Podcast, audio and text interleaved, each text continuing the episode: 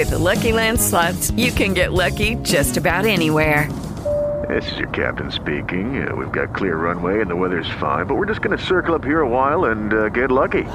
No, no, nothing like that. It's just these cash prizes add up quick. So I suggest you sit back, keep your tray table upright, and start getting lucky. Play for free at LuckyLandSlots.com. Are you feeling lucky? No purchase necessary. Void where prohibited by law. 18 plus terms and conditions apply. See website for details.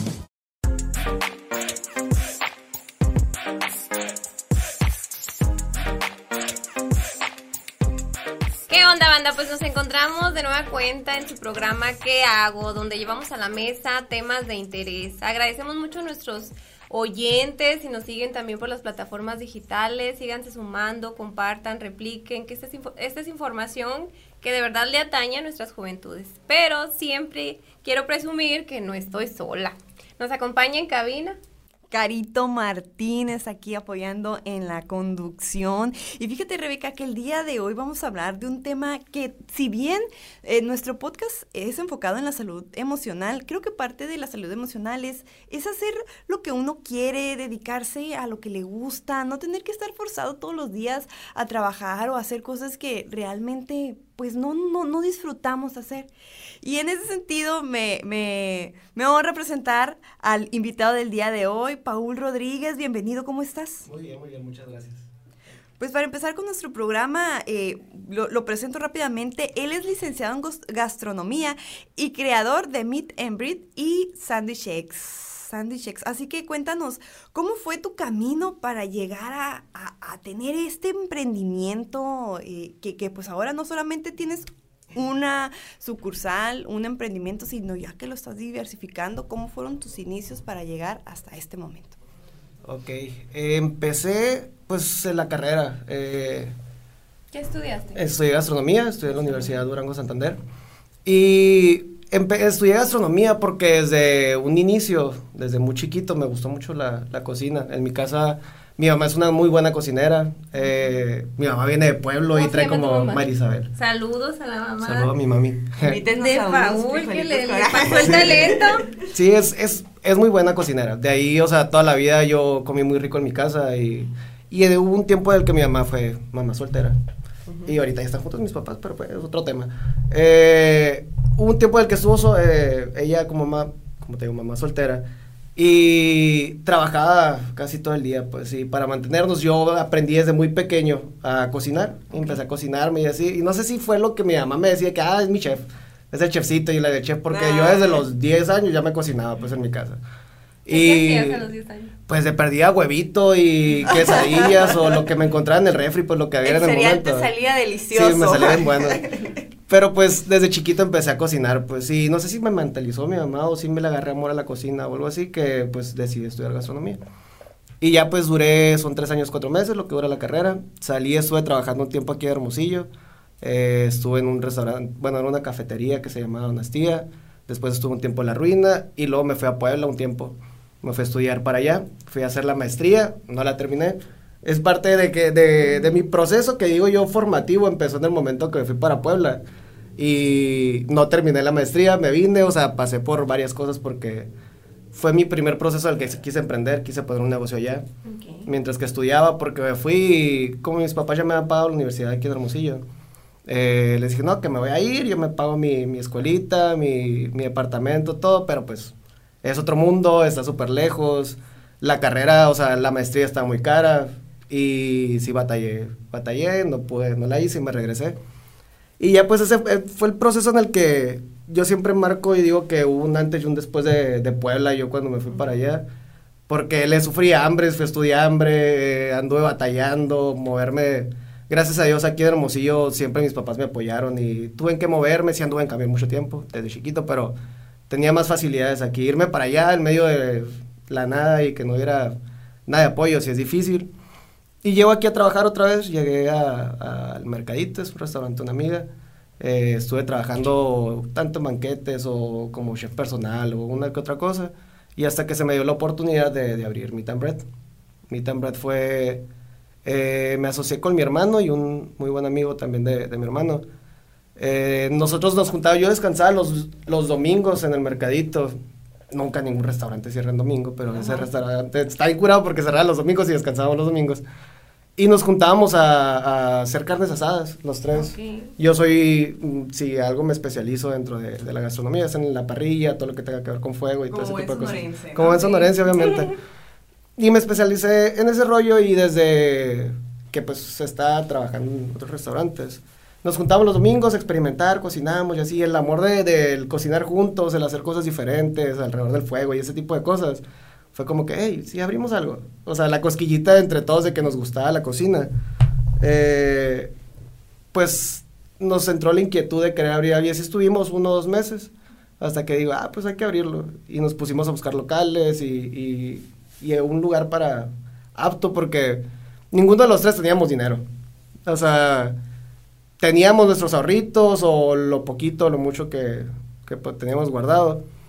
Y pusimos cierta cantidad. Yo en ese entonces pues iba llegando de, de allá, estuve un ratito trabajando en un restaurante que como cocinero la neta no muchas veces se gana muy bien.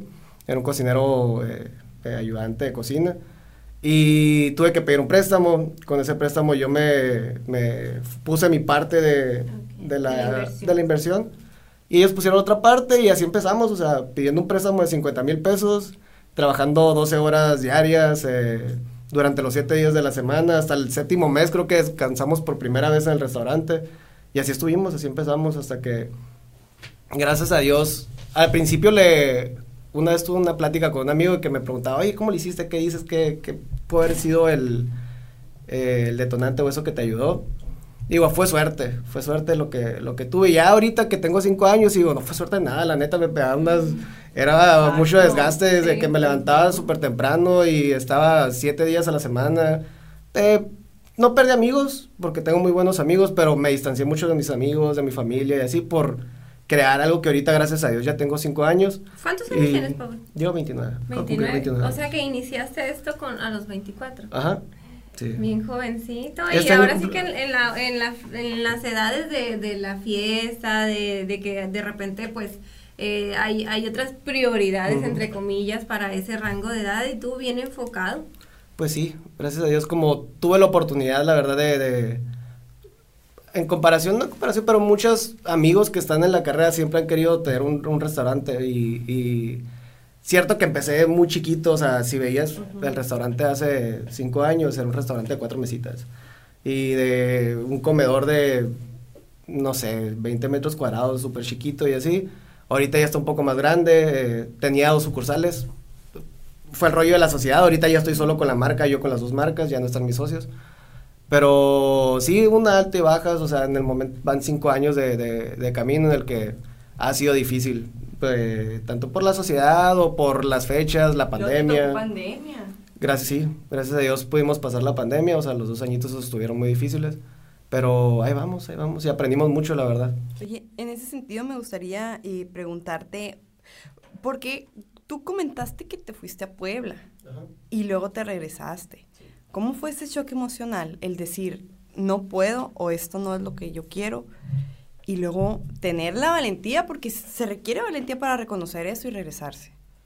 Eh, la verdad, cuando me fui para allá, yo mismo me mentalicé que todo iba a estar muy fácil, pues, o sea, nunca había, como les comentaba, nunca había tenido ese, ese proceso de, de separarme de aquí Hermosillo, o sea, de la gente que rodeaba, o sea, todo, todo, todo en general.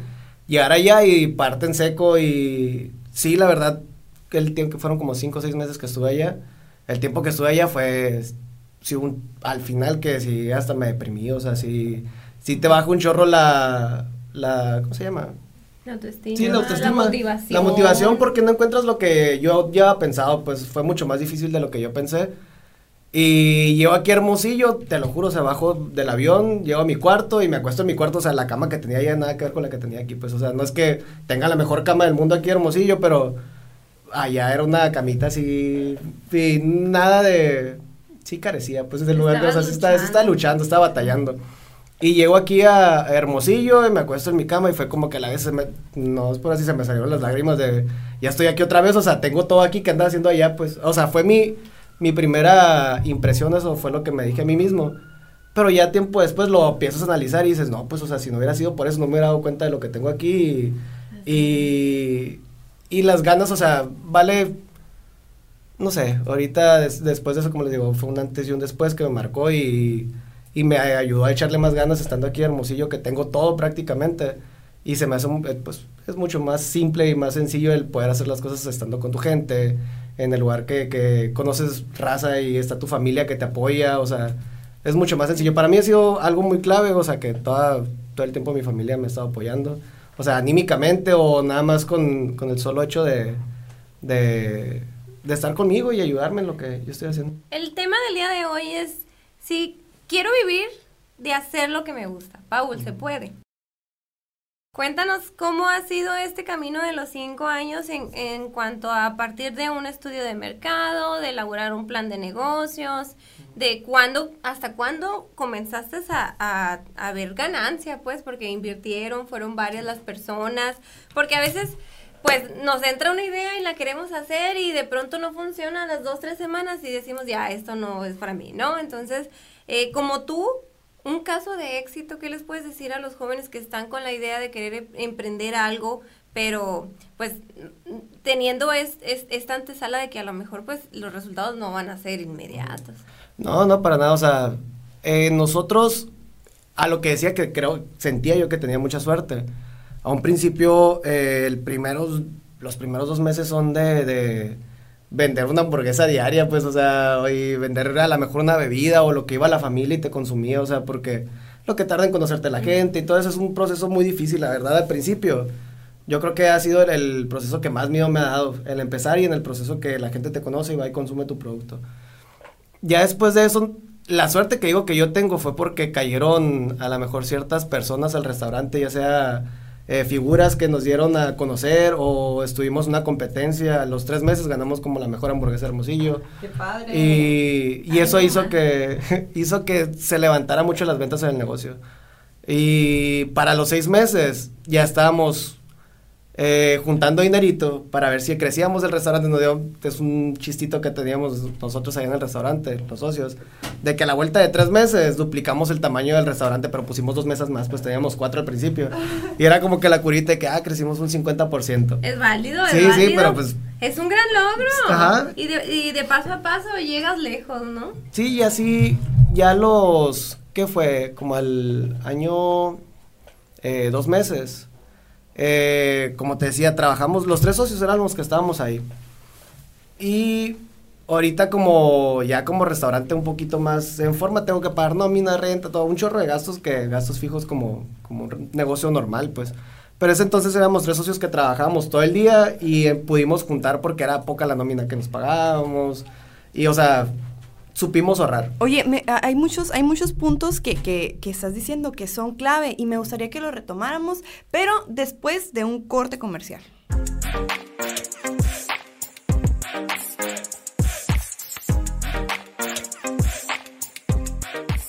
Regresamos con su podcast ¿Qué hago? ¿Qué hago? Porque quiero vivir de hacer lo que me gusta. Es el tema del día de hoy. Por eso tenemos a nuestro emprendedor invitado, Paul Rodríguez, que nos estaba hablando acerca de todos esos puntitos que las gentes que no tenemos conocimiento acerca de qué es lo que tenemos que hacer en un emprendimiento, qué es lo que se debe pagar y sobre todo como cuando tenemos el sueño de voy a, voy a poner un negocio y a las dos semanas ya me voy a volver rico y va a ser el mejor negocio del mundo. En ese sentido, eh, quiero preguntarte, ¿cuál fue el reto más difícil de tu emprendimiento? Ok. El tiempo, yo creo. El tiempo. que le tienes que dedicar. La constancia. Eh, sí, yo creo que eso. Oye, Paul, por ejemplo, tienes la idea del negocio, eh, los socios, la inversión. buscas el lugar, ¿qué sigue? Por ejemplo, ya fueron al SAD, hicieron ese proceso. La verdad, nosotros empezamos el, abrimos el restaurante y despuesito nos, nos, registramos. No fue desde un inicio, eh, fue que serían unos dos meses más o menos, dos, tres meses, fue cuando nos dimos de alta.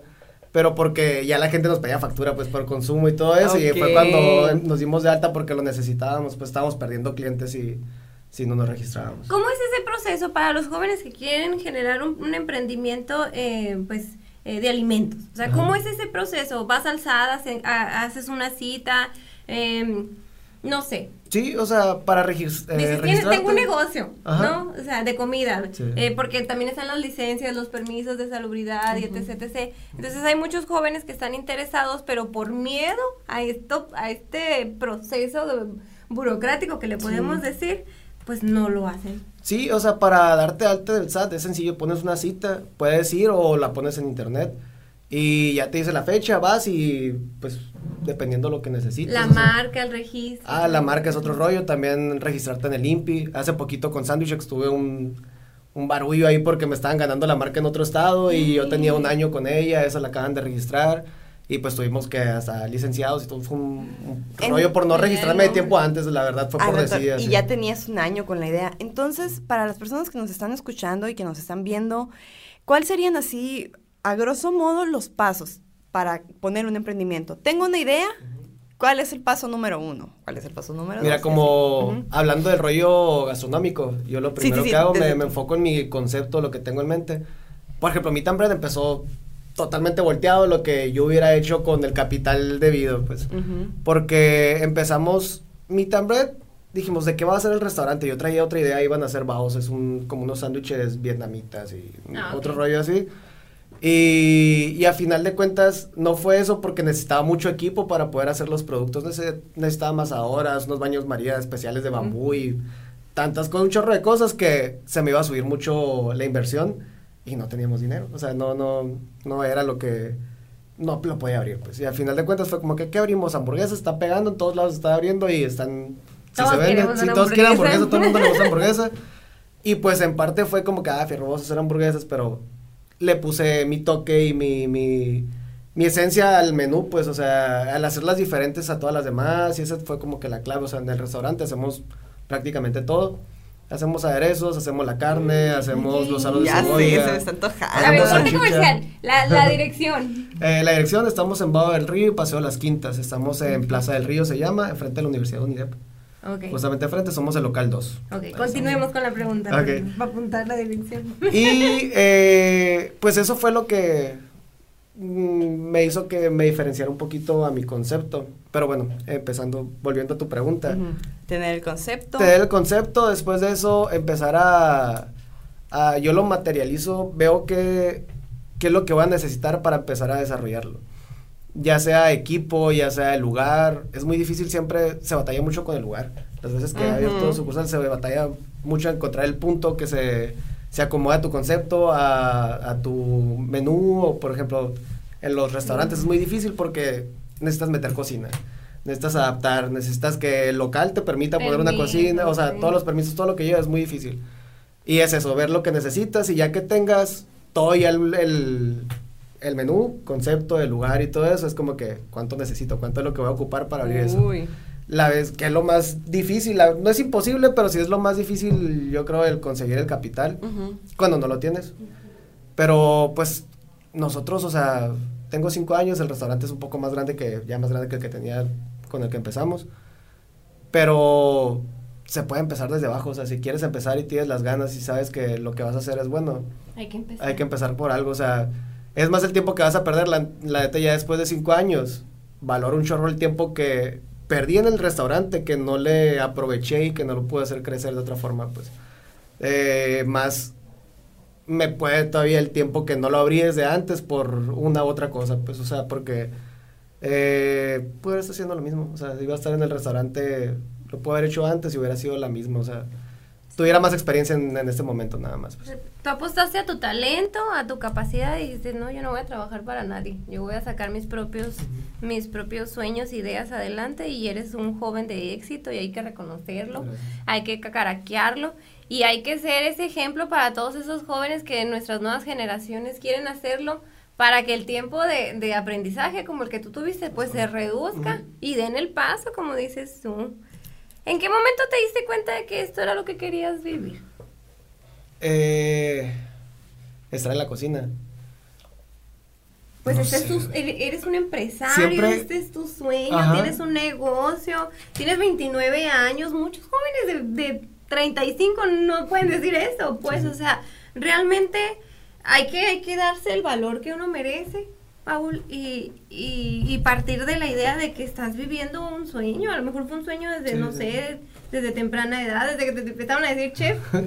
De hecho, desde, por lo mismo, voy a volver un poquito a cuando estaba muy chiquito.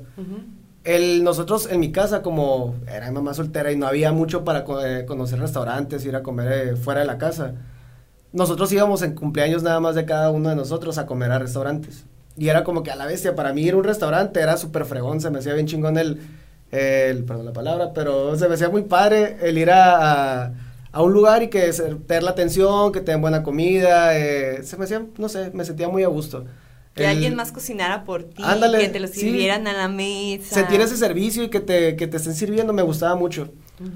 Y ya pasó el tiempo y yo siempre dije, ah, se me antoja tener un restaurante grande, quiero un restaurante. Yo siempre tuve la duda entre estudiar arquitectura o estudiar gastronomía, súper diferente las dos. Pero Que no era están por eso. peleadas, dije, ¿eh? Que no pues es creativo, lo- peleadas. las dos son muy creativas. Y, y el punto es que eh, decía que quería el restaurante y que quería ser arquitecto porque yo quería diseñarlo, quería hacerlo desde cero y así. El punto es que eh, empecé a salir un poquito ya cuando estaba un poco más grande y empecé a conocer más restaurantes o lugares y así y me siguió llamando y, y- y gustando mucho. Cuando entré a la carrera yo quería tener un restaurante como negocio.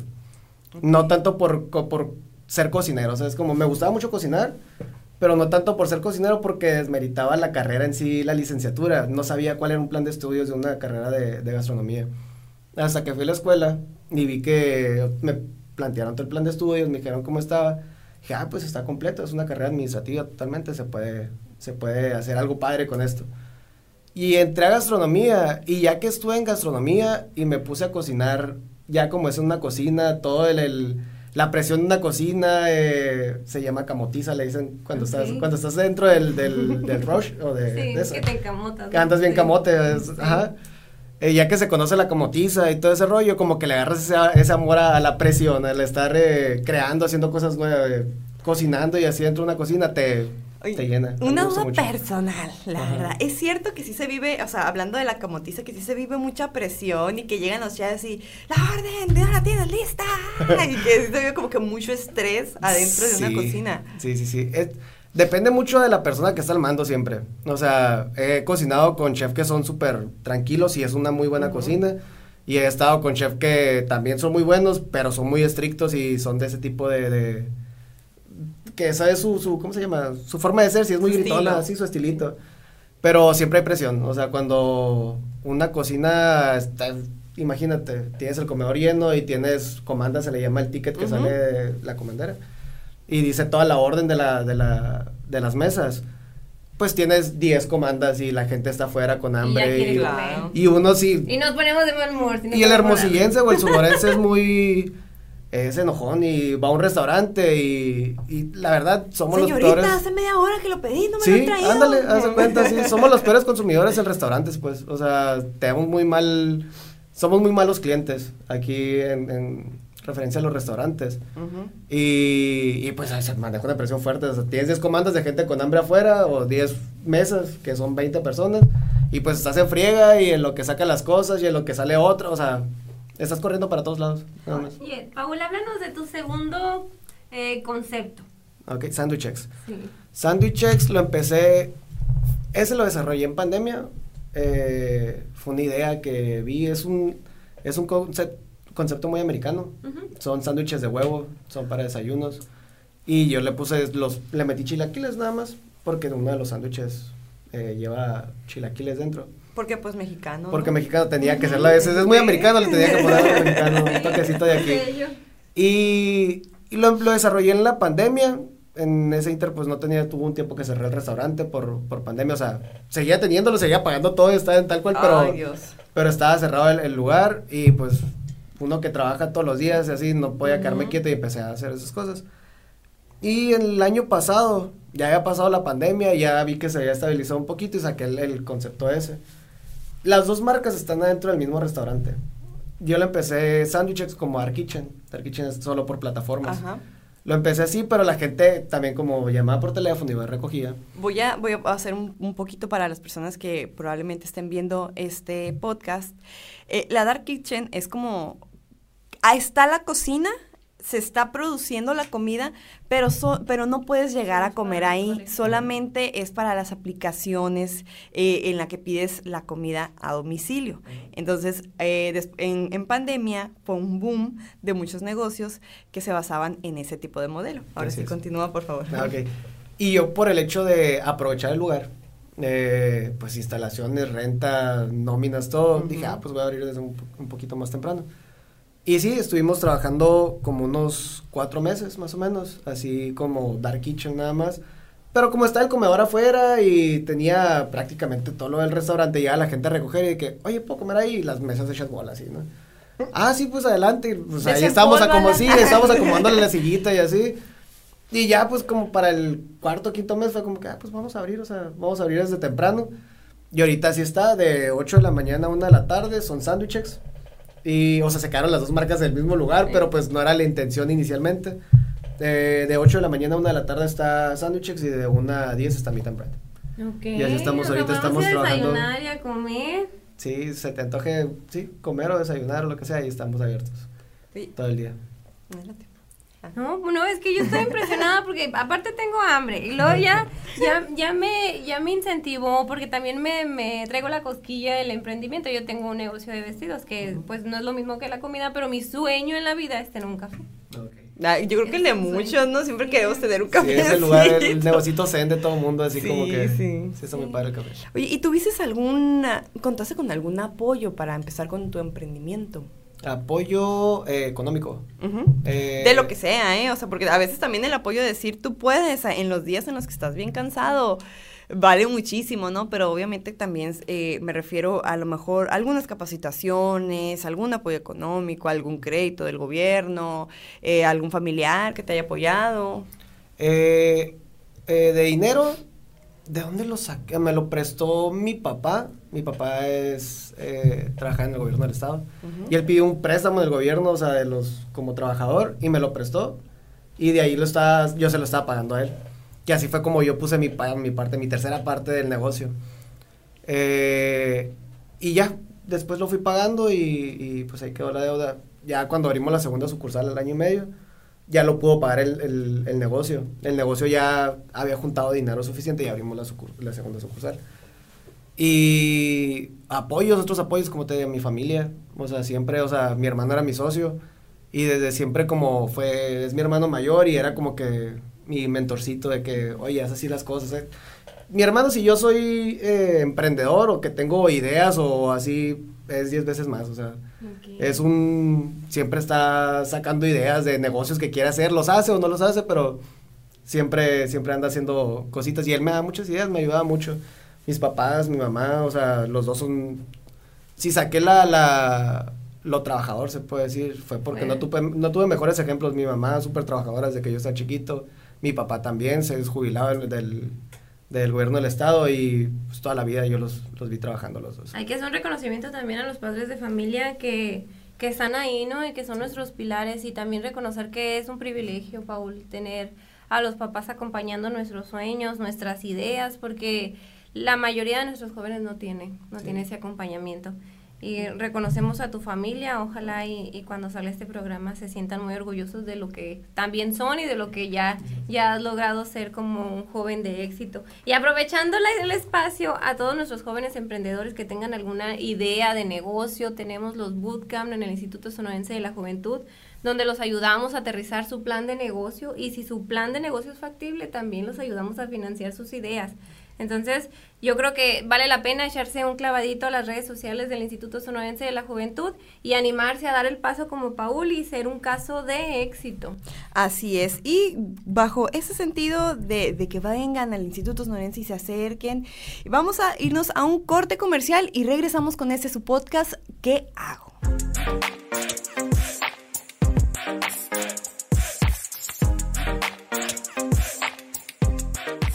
Regresamos a tu programa ¿Qué hago? Y tenemos a un joven que es un caso de éxito realmente en temas de emprendimiento. Y ahorita estando escuchando su, su experiencia, recordé una frase que me decía mi entrenador antes, que si eras de los que aplaudía las hazañas de otros en las gradas o eras de los que entraba a la cancha y hacía que las cosas sucedan. Y en este sentir hago así como, eso me recordaste, Paul, que entraste, para mí tú entraste a la cancha y hiciste que tu sueño sucediera.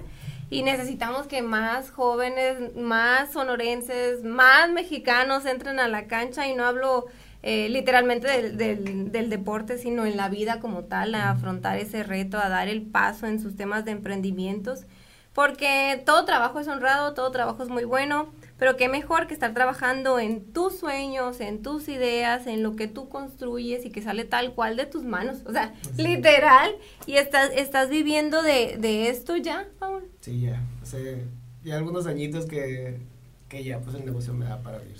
Y tiene 29 años, sí. O sea, lo, lo, vuelvo y lo recalco. Él comenzó con su emprendimiento a los 24 años. Se arrepiente de comenzar tan tarde, dice. Sí, parte. Imagínense lo que pueden hacer a temprana edad. Así es, pero a la vez esto, eso reconforta porque a mí me está diciendo que nunca es tarde. A lo mejor para una persona de 18 años dice, no, es que ya tengo, ya tengo 18 años o ya tengo 20, pero lo puedes empezar a los 25, lo puedes empezar a los 30, los, cada quien creo que tiene el tiempo y, yo creo que eh, si lo hubieras empezado antes, igual tuvieras, o sea, el, el, camino que recorriste y que te ha llevado a lo que eres hoy.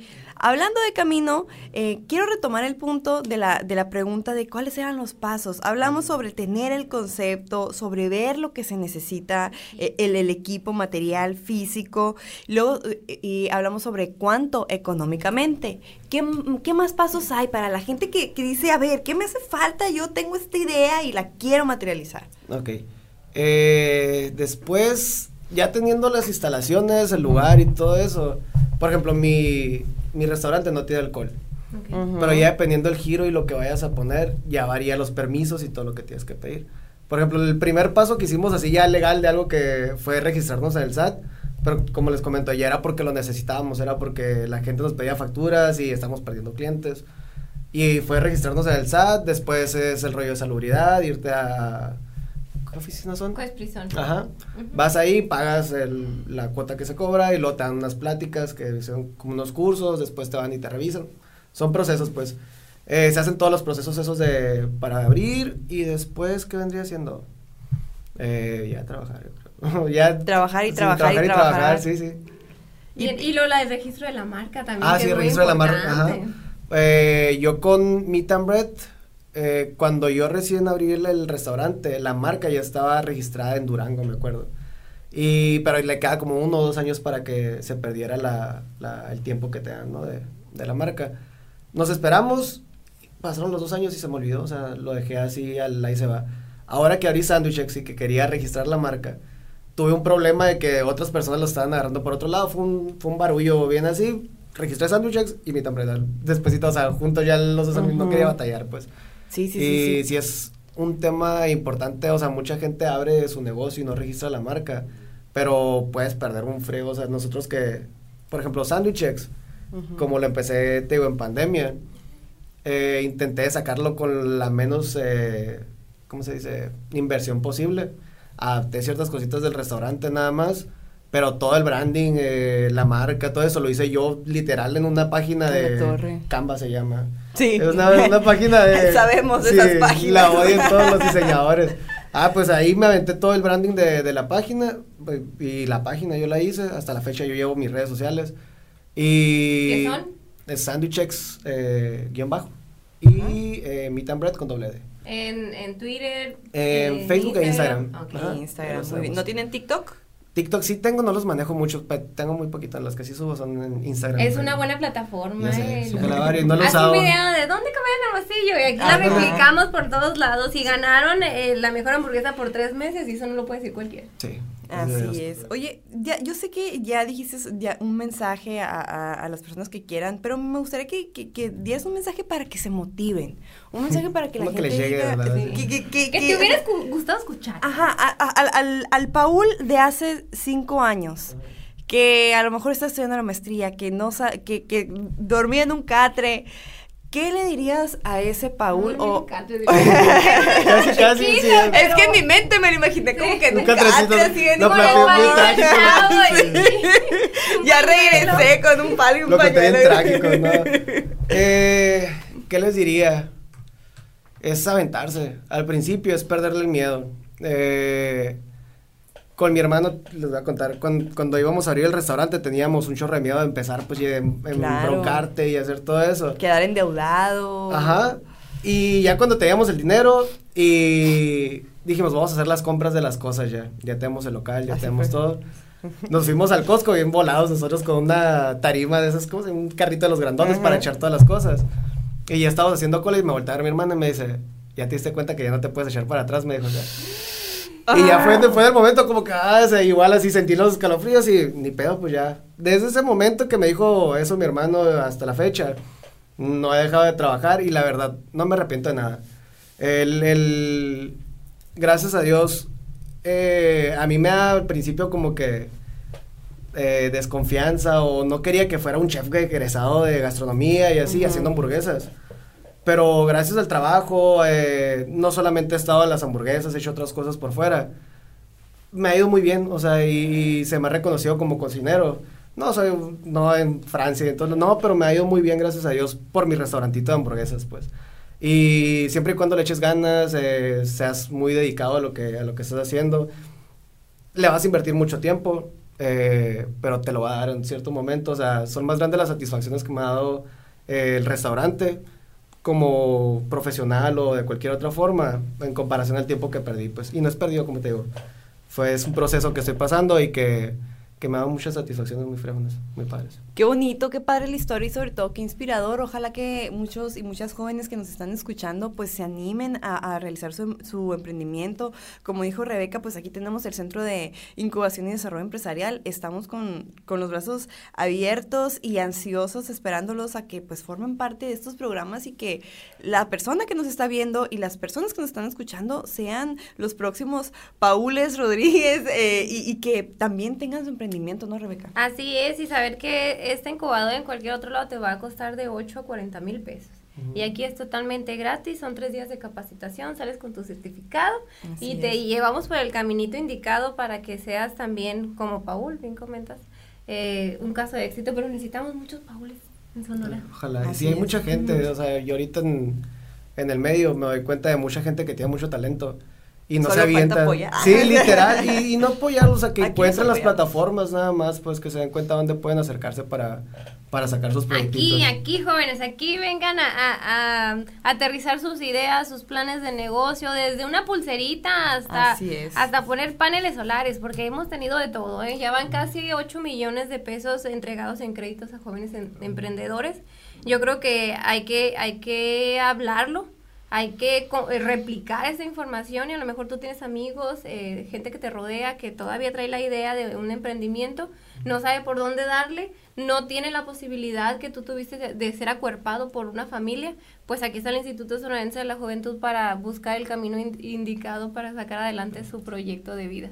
Muchísimas gracias, Paul, por haber sido parte de este programa, el podcast que hago para todas las personas que no saben qué hacer y se quieren dedicar Ya a lo que les Paul gusta. ya nos dijo Paul qué hacer. Pues muchísimas gracias también a todos los que nos han escuchado y nos han visto a lo largo de este programa. Rebeca, un programa más. Así es, muchísimas gracias. La verdad que ha sido de los que más me ha gustado este programa porque comparto tu sentir, tus ideas y me recordaste buenos momentos.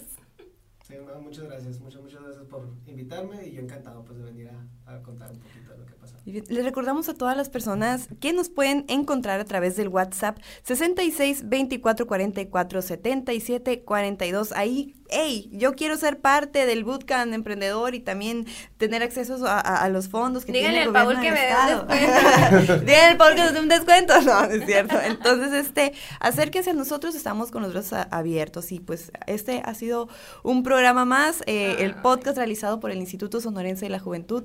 Mi nombre es Carito Martínez y me acompaña Rebeca Valenzuela. directora del Instituto Sonorense de la Juventud. Muchísimas gracias, Paul. Nos vemos en la próxima edición.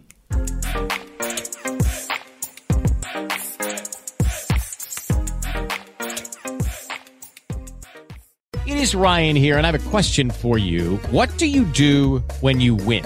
Like, are you a fist pumper? A woohooer, a hand clapper, a high fiver. I kind of like the high five, but if you want to hone in on those winning moves, check out Chumba Casino. At ChumbaCasino.com, choose from hundreds of social casino style games for your chance to redeem serious cash prizes. There are new game releases weekly, plus free daily bonuses. So don't wait. Start having the most fun ever at ChumbaCasino.com. No purchase necessary. Group. Void were prohibited by law. See terms and conditions. 18 plus.